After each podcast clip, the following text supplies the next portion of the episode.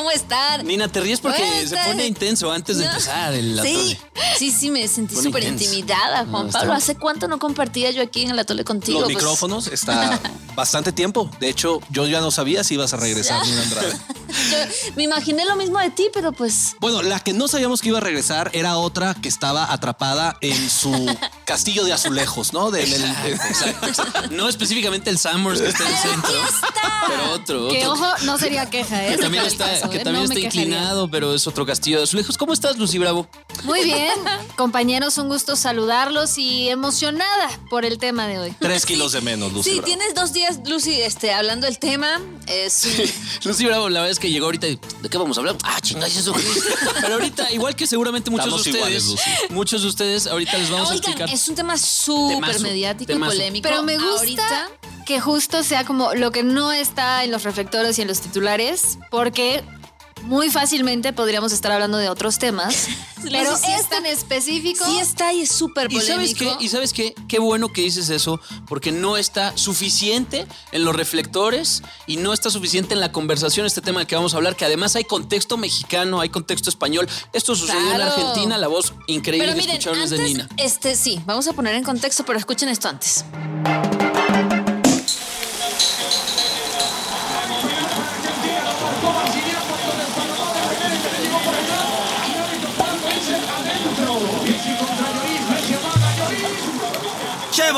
¿Cómo les caería un asado y un trozo de chorizo? Sentate, sentate, que hoy nos vamos a las tierras del campeón del mundo para hablar de un crimen. ¿Un qué? Que está regacho. Hola, vivo por el chisme, el chisme me consume. Yo y mis amigas, chisme, chisme, chisme, chisme.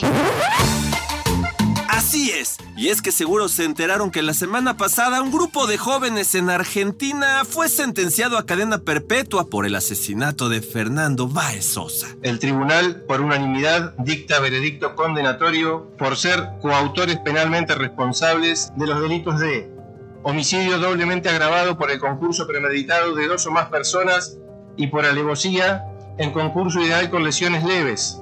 El 18 de enero del año 2020, en perjuicio de quien en vida fuera Fernando Báez Sosa, a la pena de prisión perpetua. Al fiel estilo de Pablo Lyle, este grupo de orangutanes, que por cierto eran jugadores de rugby, mataron a golpes a Fernando de apenas 18 años de edad. Hijos de su chingada madre. el pabellón donde están, que es, como decíamos ayer, un lugar donde no tienen contacto prácticamente con otros presos, donde tienen celdas individuales, y esto parece molestar al resto de la población carcelaria. Por eso hay tanta preocupación en el servicio penitenciario bonaerense, a dónde enviar a estos ocho jóvenes de entre 21 y 23 años por temor a que estos mensajes lleven a alguna escalada de violencia contra ellos. Eh, Dios aprieta pero no ahorca, porque luego de varios meses de juicio, los tribunales en Argentina condenaron a cinco de los rugbyers asesinos a cadena perpetua y al resto de la manada a otros tres changos marangos a sentencias de 15 años de cárcel. ¡Ah, jale, jalea! La sentencia de los otros tres jóvenes fue de 15 años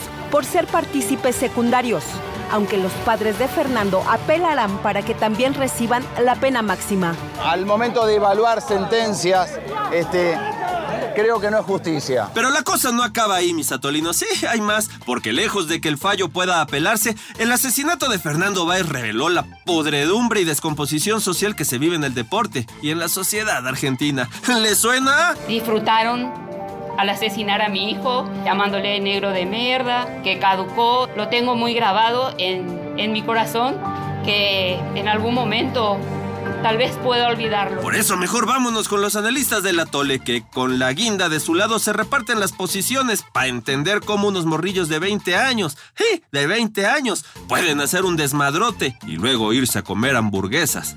Como si nada. Sí, siento un poco de paz en mi corazón porque se hizo justicia por Fernando y esto recién empieza. Vamos a seguir luchando. Y como dijo Mafalda, ¿o no? ¡Paren el mundo que me quiero bajar! Si ven que es interesante, viendo, muy polémico. cabrón, se les está diciendo, muchachos, yo sé que Juan Pablo y Lucy no están como este, Están familiarizados. tan- pero se los vamos a contar. Empiezas tú. Si quieres, Ah, ma, yo empiezo y entonces luego tú Órale, te ahí le vamos, ahí le vamos. Un grupo de jóvenes argentinos, amigos, estaban pasando el verano, vacaciones, se van a un antro y de repente como que se chocan con otro grupo, le lanza la bebida. Ay, esos impases de antro llenos de gente. Zafarranchos. Zafarranchos. Y entonces, bueno, empiezan como a pelearse, un incidente, los sacan del antro y pues continúan peleándose en la calle, porque pues para que... Pero no cualquier grupo de jóvenes. No cualquier grupo de jóvenes. Mi- mi- A Lucy ya le está interesando el tema. Ya, si ya, cómo no, ven, cómo no, cómo no. si ven... Sí, yo venía yo- preparadísima, no sé de qué me están hablando. Pero veo que jóvenes. Entonces, boludo. ahorita, ahorita, ahorita cuentan un poco de los jóvenes, ya yo voy a terminar con el contexto. Se empiezan a pelear en la calle y uno de ellos termina muerto. El, el chavo que le, que le avienta la bebida a, a uno de los grupos, a, a este grupo de De rugbyers. atletas, Exacto. dicen. Entonces, bueno, se empiezan a derivar muchas cosas. Estos chavos eh, que matan a este chico que se llama Fernando Báez, 18 años para ese entonces, esto fue 18 de enero de 2020.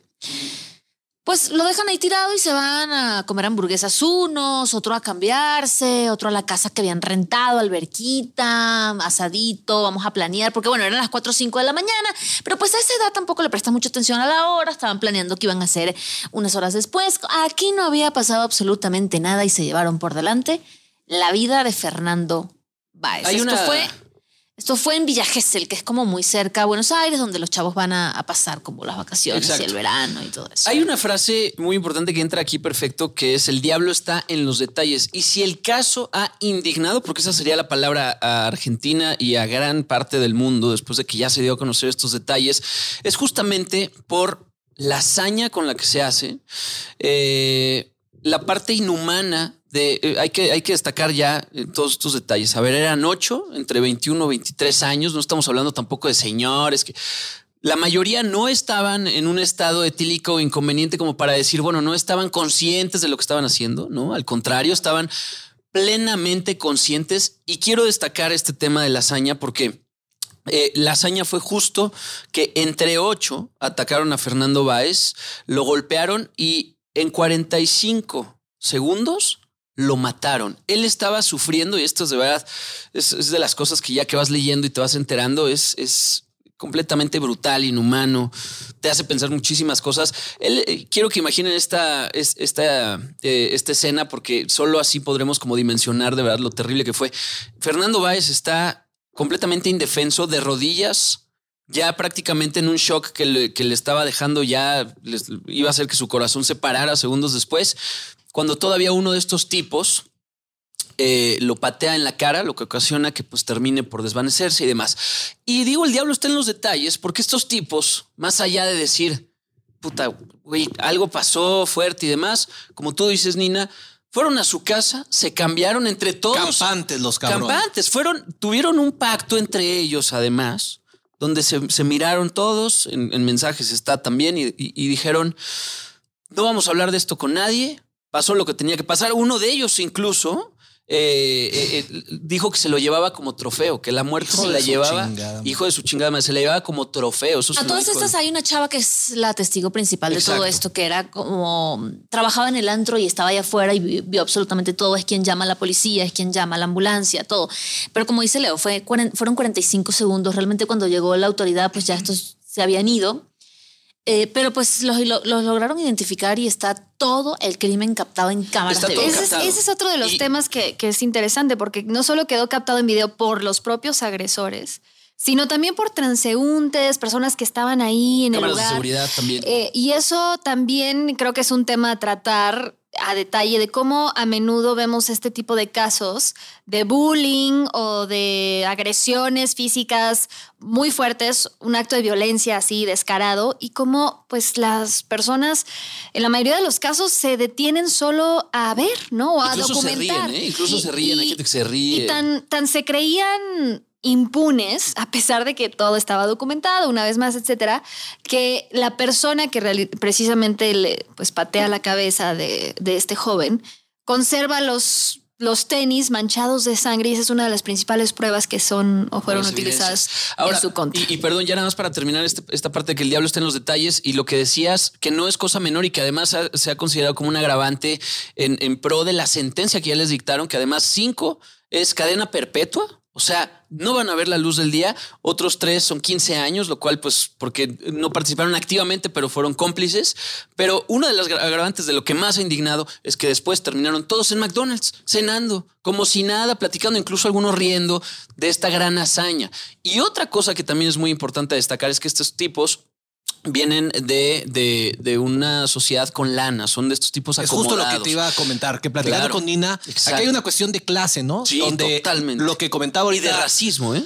La, la Bravo era la sensación de impunidad Claro. que viene con el dinero en una sociedad como la Argentina, donde está clarísimo que ahorita están pasando por unas broncas económicas, bueno, desde hace como 100 años, Sí, claro. pero donde esta casta de jóvenes que se creen nacidos en cuna de oro y que se creen ahora sí por encima de la ley. Intocables, cu- cuando, los, intocables. cuando, los, a- cuando los arrestan, pues los primer- lo primero que le hacen es quitarle los celulares y ahí están todos los chats de WhatsApp en donde ellos mantenían una conversación. Y en una de, esas de, de esas conversaciones, pues un, un externo, una persona que no estaba ni siquiera en ese, en ese pueblo ni en esa ciudad, pero que los conocía y eran cuates y tenían, estaban en, este grupo en común con todos ellos, dicen, uno de ellos dice, a ver, la policía está aquí, salimos. ¿no? Ellos estaban pues chateando a ver qué, qué hacían, ¿no? Salimos, no salimos, aquí está la policía, nos están, ¿qué, qué hacemos, no? Y uno de ellos dice, em, no se preocupen, con lana salen. Afortunadamente en este caso no es así.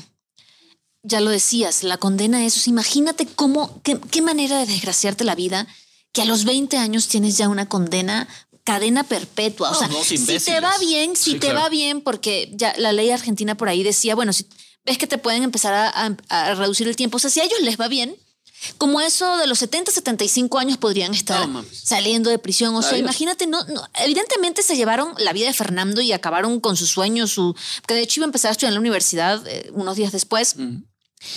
Pero también la de ellos y la de sus familias y la de un montón de gente alrededor. Entonces, no puede ser que por culpa de todas estas cosas que ya hemos dicho, llámese racismo, llámese eh, cuestión este, socioeconómica. eh, por cierto, eh, Fernando es hijo de migrantes paraguayos, entonces lo llamaban negro, paraguayo, etcétera, etcétera. No puede ser que por ese tipo de cosas acabes con la vida de una persona. No Sí, puede claro. ser. A mí no me- puede ser. Ahorita comentaban, comentaban al principio que también se ha, vis- se ha replicado esto en diversos países, ¿no? Donde los chavos riquillos de un país, de una sociedad, se sienten intocables, se sienten por encima de la ley y pueden hacer y deshacer según ellos a su antojo. Lo cual me lleva a recordar el caso aquí en México de los porquis. Los porquis en Veracruz, claro. Exacto, creo que tú lo comentaste también hace Sí, un segundo. sí, sí, claro. Que fue en el 2015 donde este grupo de imbéciles, de pendejos, violan a Dafne Fernández y lo graban también en video. De Los- 17 años, además. Exacto. Claro. En ese entonces, 17 años. La dejan ahí y los señores tan campantes como estos argentinos se van y siguen la fiesta y la fregada. Ahora, si no fuera, creo yo, por la cuestión mediática, muchos de estos casos pasarían ahora sí completamente impunes, ¿no? Pero es la presión de los medios y la denuncia que se hace desde la sociedad, que es cuando llevas a las autoridades y a las fiscalías y demás a que sí apañen a estos idiotas y los Claro. metan al bote. Ya Y no hay manera de mirar no- para otro lado. Exacto, porque si no se vuelto, paga, ¿no? se- Claro. los, los papás de estos cabrones tiran lana y ya, Sí, mira, sí, todo el mundo Que además, y no perdón, pasó nada y fue un accidente. Después desestimaron la sentencia que había dado en un inicio el juez porque había, no había contado las agravantes de ese caso, que eran bastantes, y después desestiman, ya que se conoció el caso que se hizo mediático, desestimaron la sentencia de ese juez y los volvieron a juzgar. Uno incluso ya estaba en España, prácticamente exiliado, lo trajeron para acá. Y los juzgaron como tenía que ser y todo gracias a la presión mediática, porque hay un momento donde por más contactos, donde por más lana, donde por más poder, ya no te puedes voltear a otro lado porque los ojos de la gente ya están en, en- en ti. Ahora, yo creo que también sí es importante abordarlo desde otra perspectiva que tiene que ver con la descomposición social, porque, bueno, obviamente yo ya siendo la tía Lucy que soy, Sí, claro. tengo que hablar del bullying y quién demonio piensa en los niños. Porque eh, es tan común ya ver este tipo de casos que sí, de repente me, me pongo a pensar en, en, en que es, no sé, quizás, sí, en mis tiempos, así, en mi, en mi generación. La tía Lucinda. Exactamente. em, Sí, sí, sí.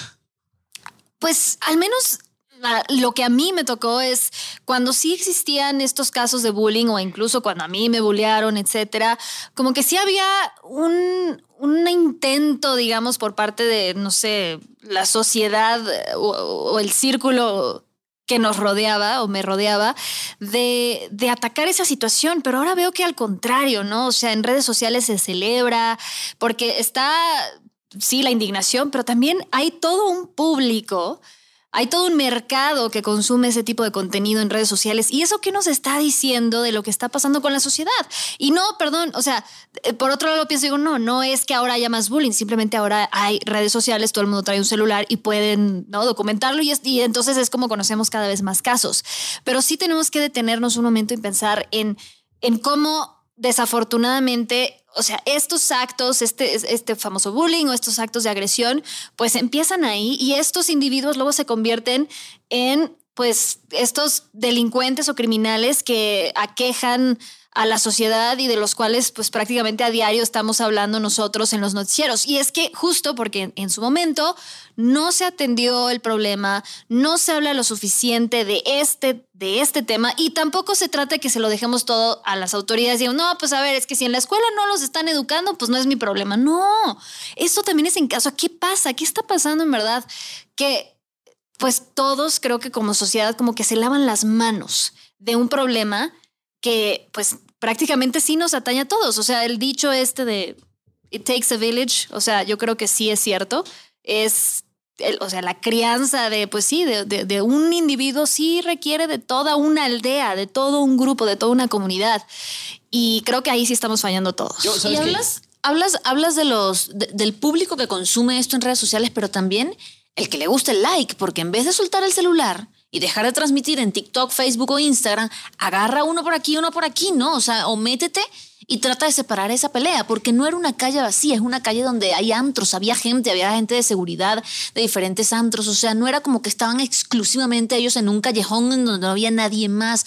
Entonces, sí, coincido contigo, Lucy, es una descomposición social y esta vez fue en Argentina, pero esto lo vemos en México. ¿Cuántas peleas no hemos retratado aquí eh, de chavos en secundaria? En, la prepa. Nadie, nadie entra a separarlos porque pues te interesan los likes también. No, y no, solo eso. A ver, hay, hay varias, varias cuestiones. Quiero ir primero con lo que decías tú, Lucy. Este, los bullies que no son detenidos cuando tendrían que ser detenidos, no necesariamente se convertirán en estos delincuentes de los que platicamos, pero sí se convierten en bullies adultos. Y los bullies adultos los hemos visto y son personas de, verdad despreciables, son, son malos jefes, son personas que tratan mal a la gente y demás porque nadie les dice nada y porque nadie les pone un alto. Ahora, un poco contrariando lo que dices, yo sí siento que hoy al menos por el miedo a la cancelación, al menos porque, bueno, pues ya al menos te pueden grabar. Y si graban eso es evidencia y te corren de la escuela, sí hay una sociedad mucho más informada y consciente de los peligros del bullying, porque además hoy sí veo a diferencia de cuando nosotros éramos chavitos, muchas más campañas que hacen conciencia sobre este tipo de cosas y a dónde pueden llevar, porque muchas veces, de verdad, en muchas ocasiones, el bullying lleva al suicidio. Y eso, eso es pues. Pero, te, la. Porque claramente tenemos muchas más cámaras que graban todas las estupideces que hace el ser humano y en particular los seres humanos más chavos porque están más idiotas, la verdad. No, no, no, no, han madurado lo suficiente incluso para entender las consecuencias que puede traer la tecnología y el video y que los graben en la peda o que los graben haciendo cualquier clase de, tonterías. Yo sí creo, como bien comentaban, que existe una, una forma de convertir en entretenimiento lo que es violencia. Y lo hemos visto aquí en México, ¿no? Esos famosos retos de TikTok y la fregada. Ve y pégale a un indigente y ve y pégale a no sé quién, pégale a tu maestro, haz un desmadre, haz un, destruye tu salón de clases. Te estoy inventando, ¿no?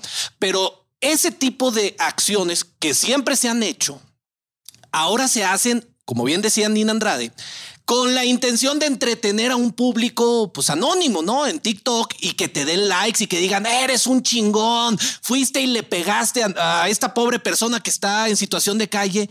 Eso sí es una una mente retorcida que vuelve un acto de violencia, ahora sí en un show y que quiere que todo mundo lo vea y no solamente que lo celebren, porque ahora, ah, qué chingón, fue y le pegó a una persona, agredió a sus maestros, lo que sea, mataron a un pelado afuera de, un bar que, que yo creo que sí te, te demuestra cómo los, las mismas redes sociales transforman la mentalidad Y normalizan la también. concepción del mundo de y normalizan este tipo de situaciones, no hasta las hacen entretenidas y, y divertidas. Claro. Ahora, yo creo que sí, digamos, eh, para refutar un poco este argumento de que hay más conciencia, o sea, creo que esta es la paradoja de las redes sociales y no solo aplica para el tema del bullying, o sea, es... en- Paradójicamente, mientras tenemos más herramientas y estamos más informados, también nos hemos vuelto más insensibles en muchos temas porque consumimos solo lo que nosotros queremos ver. O sea, estamos hablando ya en un espectro mucho más amplio, ¿no? Esto que, que ya hemos incluso platicado aquí ampliamente, que tiene que ver con esta polarización, etcétera. Entonces, desafortunadamente, el Internet no necesariamente significó como este este, esta panacea de sabiduría y de, ¿no? Que, que hubiera sido para la humanidad el hecho de tener, ¿no? En la palma de tu mano acceso a tanta información y conocimiento. Somos changos, Lucy, somos Pues sí, changos. esa Sí, es la somos. realidad. Al final sí Entonces, somos. pues, ¿para qué la están, para qué están usando esas herramientas? ¿Para qué están usando esas redes sociales? Y de hecho, estadísticamente hablando, justo eh, estaba leyendo, bueno, hace tiempo, pero ahorita lo busqué rápidamente, eh, el tema de las estadísticas de cómo pues sí han tenido un impacto directo en eh, los en las cifras de suicidios vinculados directamente a situaciones de bullying y de cyberbullying, o sea, de- del bullying a través de redes sociales, y ha habido un incremento de un 40% esto en Estados Unidos, de acuerdo con diversos eh, estudios. Y cómo precisamente el hecho de estar expuesto, o sea, cada vez más expuestos a este tipo de contenido, pues se genera como un círculo vicioso, ¿no? Es como el famoso, eh, ¿no? ¿Qué vino primero? Sí, el huevo la gallina, ¿no? Porque muchos de, no sé, personas que, por ejemplo, se radicalizan, muchas veces lo hacen a través del contenido que consumen, que anteriormente quizás les hubiera sido un poco más fácil eh, pues acceder a él o estar expuestos a este tipo de ideologías, etcétera. Entonces, yo creo que sí todo está vinculado y desafortunadamente, eh, si bien es una herramienta muy importante, sí, para la denuncia, el hecho de que, o sea, digamos, este miedo a ser cancelados, híjole, yo la verdad creo que afecta quizás más en un tema, eh, pues, del- del discurso, de ciertos temas que ya no sé, no, no, no, o sea, prácticamente no son ya ni siquiera pues eh, políticamente correctos, abordarlos, etcétera, pero en la vida real yo creo que sí, en el tema de la violencia estamos Corta para los dos lados. Corta para peor. la denuncia Claro, de y acuerdo. corta para la radicalización de la que hablas, ¿no? Para la normalización de la violencia. ¿Sabes Entonces, qué? pinches redes sociales al final del día, pues son una herramienta. Totalmente. No son buenas ni malas, pero se las das a un chango, que somos todos nosotros, Todos. y el chango va a, exacto, va a decidir Pelea, qué hacer pelea, con quiero ello, ¿no? ver sangre, sangre. Puedes denunciar si eres una persona con conciencia, Claro. con conciencia social, o puedes grabar Yo creo que violencia yo creo que al final y conseguir likes. A ver, lo hemos dicho tantas veces y una vez más, al final todo aterriza en lo mismo. La educación que se da o que no se da en casa. Ándale. Y ya está. Ese es el pilar más cabrón que existe. Imagínense la educación de estos chavos que 13 son, 3 de 8 Ujú. son integrantes de una misma familia. 3 de 8. Sí, o sea, son exacto. Dos hermanos. O sea, imagínate la mamá. O sea, ese árbol está podrido. Está podrido. Puras manzanas. Y entonces podridas. el otro Sí, sí, es el primo. Ujú. O sea, imagínate esa familia. Es que qué, qué inconsciencia de esta gente. O- definitivamente, pues tú dices que, que lo hicieron absolutamente premeditado. Yo quisiera pensar que estaban completamente inconscientes de cualquier cosa de lo que estuvieran haciendo. Porque pues, no, no nada más fue Fernando, ¿no? Es toda una familia. Es toda una familia que quedó pues destruida por culpa de... Para siempre, literal. Y sabes qué? Hay, aquí hay un tema importante que abordar que es como un pequeño paréntesis que me gustaría también poner sobre la mesa. El hecho de que socialmente para muchas personas es más fácil agredir a alguien cuando están en bola. Lo de los porquis. Lo que pasó con los, Claro. los. Y también no olvidemos que este caso fue importantísimo en España. La manada, no sé si se acuerdan, unos tipos en San Fermín igual están en la peda y terminan violando a una mujer. Eh, después, obviamente, todos fueron sentenciados, etcétera, etcétera. Pero hay un fenómeno social de la impunidad que crees tener cuando estás en bola. El asalto al Capitolio no hubiera pasado nada más con una persona. O sea, es más fácil socialmente, se normaliza mucho más la violencia cuando estás en bola, porque entonces se reparte la culpa. Y ahí hay un fenómeno social bien cabrón y bien Sí, pues importante. pregúntale a la raza de los estadios aquí. Claro, Sí, o arman uno, un uno no- verdadero uno a uno no se madrean. Uno con uno no llega y No, se nada más madrea. Adame, ¿no? Uno, con- bueno, Adame porque está bien pendejo y se lo acaban madreando siempre. Sí, pero es también Ese es- güey sí no entiende. también Hablando es de un- changos. También es un grupo contra uno. Claro, no se va a dar además. grupo, grupo. O sea, Exacto. Que es lo Es mismo. vulnerable. Hay es una el sensación mismo de desprotegido de Sí. la masa que ocurre, por ejemplo, en los, con los linchamientos. También, exacto. Otro fenómeno. Se reparte la culpa. eh, que es, no nos es acuerdo, ajeno aquí en México y que a, a mí, por ejemplo, esos casos en particular me estremecen porque digo, es que, just- o sea, pleno 2023 y, y, y, y que justo pueden linchar a una persona de manera impune, porque entonces ahí sí la autoridad tampoco se mete, porque entonces los linchan, los linchan a ellos Claro. también. Claro. Y entonces es cuando, o sea, es una barbarie, o sea, un nivel de violencia que a mí me sobrepasa. Que además eso te habla muy bien de, es, es, es como una... Es como una bajada a, a la vida real de cómo funcionan luego las redes sociales. Un linchamiento no necesariamente siempre es en contra de alguien que sí es culpable y lo hemos visto varias veces. Claro. Cómo se han linchado personas. ¿Pero por qué? Pues porque él dijo que había hecho esto, pero ¿quién le dijo a él? Pues este. Y Sí, este, la- ¿quién las le dijo? turbas que se arman Las en turbas. Twitter o en Facebook y demás. Un par de policías. Una acusación, un dicho. Claro, dos policías así, estaban, estaban Y en. te cae todo el internet. Estaban haciendo una labor de inteligencia. Fueron a una escuela, pensaron que eran unos robachicos, los lincharon y los mataron. Y eran dos policías que estaban haciendo labor de inteligencia fuera de una escuela para detectar puntos de droga, lo que sea. Los acabaron linchando y la culpa se repartió. ¿Cuántos culpables hay reales de eso? Pues ocho menos idiotas en las calles de Buenos Aires. Exactamente. Ocho menos. Y esto que dicen de, de la impunidad, yo también le sumaría corrupción, porque muchas, es- Claro. muchas piensan que, que ah, la libro, ¿no? Doy un dinero y ya está, ¿no? Que, que fue lo primero que pensaron estos chicos, ¿no? Que con dinero pues salían de la cárcel y también eh, pasó con el actor Pablo Lyle, ¿no? De repente Claro. él dijo en un principio, bueno, una fianza y tal, pero es que hay que entender que, que- que mataste a una persona. En defensa propia, no en def como haya sido mataste a un ser humano. Y es lo que muchas veces no se dimensiona, ¿no? Entonces, creyendo en... en- en- venimos de- o estamos en, un- en una, en una región tan corrupta que piensas que pues, con lana todo lo resuelves. Y sabes qué, Y lamentablemente. aquí las redes sociales muchas veces eso es cierto. no México- permitieron eso. México es una No, realidad. eso no pasa aquí. Aquí ¿Qué ya hubiera, no, pasado, no, no, no, ¿Qué hubiera pasado con Pablo Lyle si eso no hubiera sido, creo que fue en Miami, ¿no? Bueno, en Estados Unidos y hubiera sido en México. Yo creo que uno- sería, hubiera sido otra historia completamente distinta. Completamente distinta, porque en ese caso el agravante fue que este señor ya grande, al que mató, este, ya iba de regreso a su coche. O sea, ya había acabado la bronca, pues él iba al aeropuerto y demás, ya había acabado la bronca. Sale todavía este tipo, Pablo Lyle, y ahí es cuando le da el golpe que termina por, pues, matar a esta, esta otra persona y le dieron cinco años, que a mí se me hace relativamente poco, la verdad. Que además, como funciona también por allá, en tres, cuatro, pues ya podría estar, ya podría estar fuera, ¿no? Entonces, bueno, pues sí, muchos casos de, impunidad, de verdad que, híjole, yo, yo sí quería y queríamos tocar específicamente este tema porque siento que en los medios de comunicación no se está tocando suficiente y no se están viendo como las variantes que hay detrás de todo esto. Entonces, pues bueno, vaya, vaya caso el de los eh, rock beers argentinos.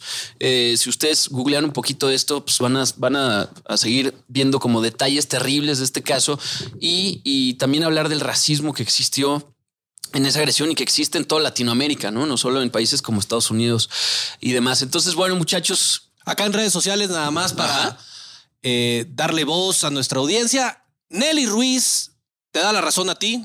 Le mete un giro religioso, pero bueno, eso ya es muy su opinión. Pero dice que claramente los padres son responsables de crear a sus hijos con valores. Y como tú decías, Sí, Leo, ahí cual. está la clave de Ahí todo la y la base de todo. Ahora sí, el tejido social sí, sí, sí, armónico, chingada. tal cual. Coincido, coincido. Saludos también a República Dominicana, que nos Fray Rosario César dice que es de allá. Y saludos a todos. Y otro que por fin las divas fresas, Nina y Lucy, se dignaron a venir a trabajar. Entonces, saludos a Edwin por ese Es que cuando, tú no, cuando, Porque les, cuando- les trajimos café y cuando todo. no viene Juan Pablo no se nota, pero que también te echaste unas buenas vacaciones. Sí, sí, sí. No, la verdad es que no había caído el depósito, pero ya. Exacto. Muchachos, dosis, dosis. Dosis. ¿A tú le quieres empezar, Nina?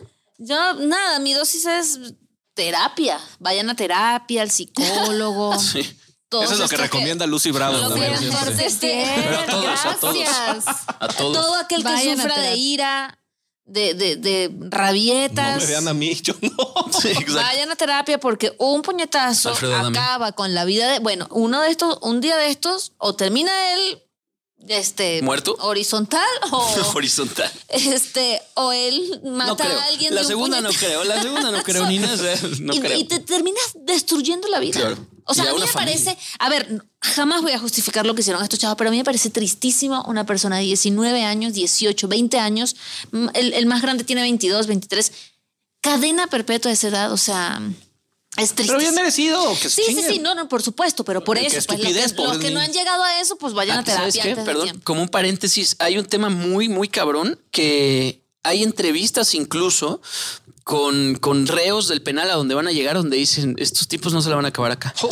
Y está por todos lados, de verdad, búsquenlo, yo les paso algunos videos. eh, no solo TikToks que suben los mismos reos, que dicen, los vamos a hacer nuestras mujeres, así. Ah. En un programa incluso de televisión le dice, pero ¿cómo? ¿A qué te referís? con le, vamos a, le vamos a abrir la cola. Así lo dicen, ¿eh? tal, tal cual. Entonces, hay un odio cabroncísimo. La mafia paraguaya de No, las no, no, cárceles. no, güey. De verdad hay un odio cabroncísimo. Vean luego todos los detalles terribles que hay alrededor de este caso. Entonces, bueno, pues sí, terrible. Sí, hay detalles muy... Sí, sí, es que escalofriantes, de verdad, brutales. Este. Dosis, Lucy. Pues eh, sí, me sumo evidentemente a esta, a esta ya campaña, eh, el eslogan del atole, vayan a terapia y después comprensión atole. Ese es el Oh. eslogan de la Sí, sí. Ese es el eslogan. Vayan a la terapia y luego compres una tole. Está bueno, ¿eh? La verdad es Está que bueno. eh, hay un, hay un, hay un, eh, creo que tabú y desconocimiento total de la importancia de aprender salud emocional desde chiquitos. O sea, creo que el manejo de las emociones desde la infancia es algo que nadie te enseña, nadie, ¿no? Y, en tal- o sea, también se entiende, ¿no? Los padres que no tienen las herramientas, pues no lo hicieron en su momento, pero la buena noticia es que ya cuando todos somos adultos, podemos tomar cargo de nuestras emociones y podemos ir a terapia. Sí, te estoy hablando a ti, querido Juan Pablo. esto, esto en realidad es ¿Qué una pasó, intervención. Esto ya es una intervención.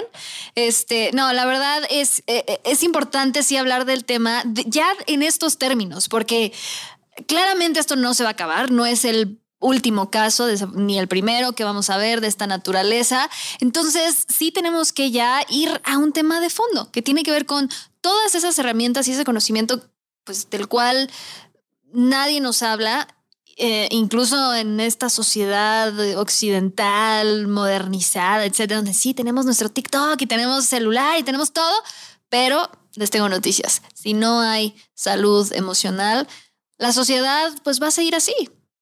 Nos vemos a la salida, Lucy Bravo. ¿eh? Exacto. Ya se armaron los trancazos. Ya se armó, ya se armó, hermano. La manera que te van a cancelar nomás de decirlo de broma. ¿Cómo es posible este machite? Flor Amargo te va a hacer una canción. Oye, a ver, ya antes de, antes de terminar, yo me quedo con, con lo que había dicho, que me parece que es de verdad una de las conclusiones. Ah, esa que fue mi dosis. vamos a- Nos vemos a la salida. Sí, te voy a agarrar a madrazo. Claro que no. Ya valió. Qué bueno que quedó el registro. Juanpa Chris Brown. Juanpa Chris Brown. Ya. Este. Ve a terapia, cómprate una tole. Todo está, todo está en la educación que se da en casa, no en la educación que es la escuela y que les y en los tutores y nadie más que los padres son responsables de un niño que crece pensando que no hay pedos si mata a alguien y luego se va a echar una pinche hamburguesa. Ahí está todo. Y, ta- y también tiene que haber, yo nada más hago un último apunte. Sí, sí, sí, sí, sí. Mira, nada más.